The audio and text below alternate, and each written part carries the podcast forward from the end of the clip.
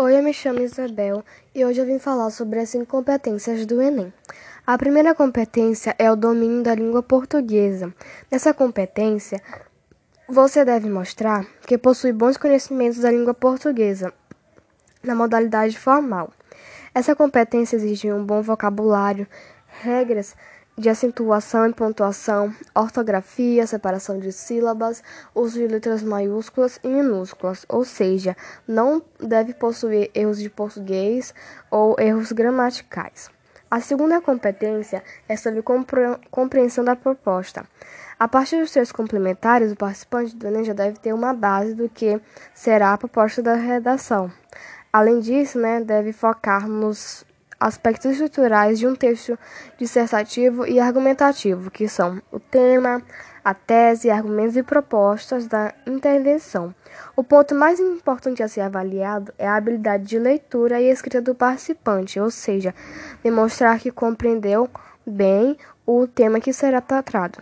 A terceira competência fala sobre a seleção e organização das informações.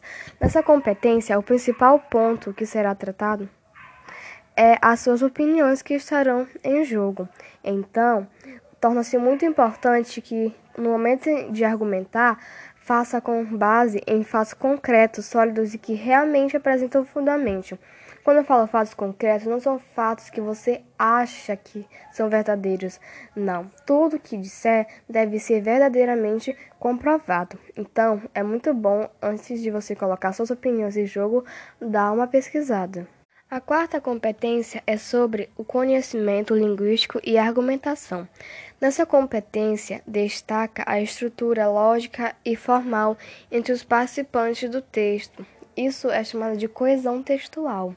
Assim, a relação entre os parágrafos deve ser apresentada uma sequência lógica das ideias expostas. E, sobretudo, o seu texto deve ser formado por uma introdução, um desenvolvimento e uma conclusão.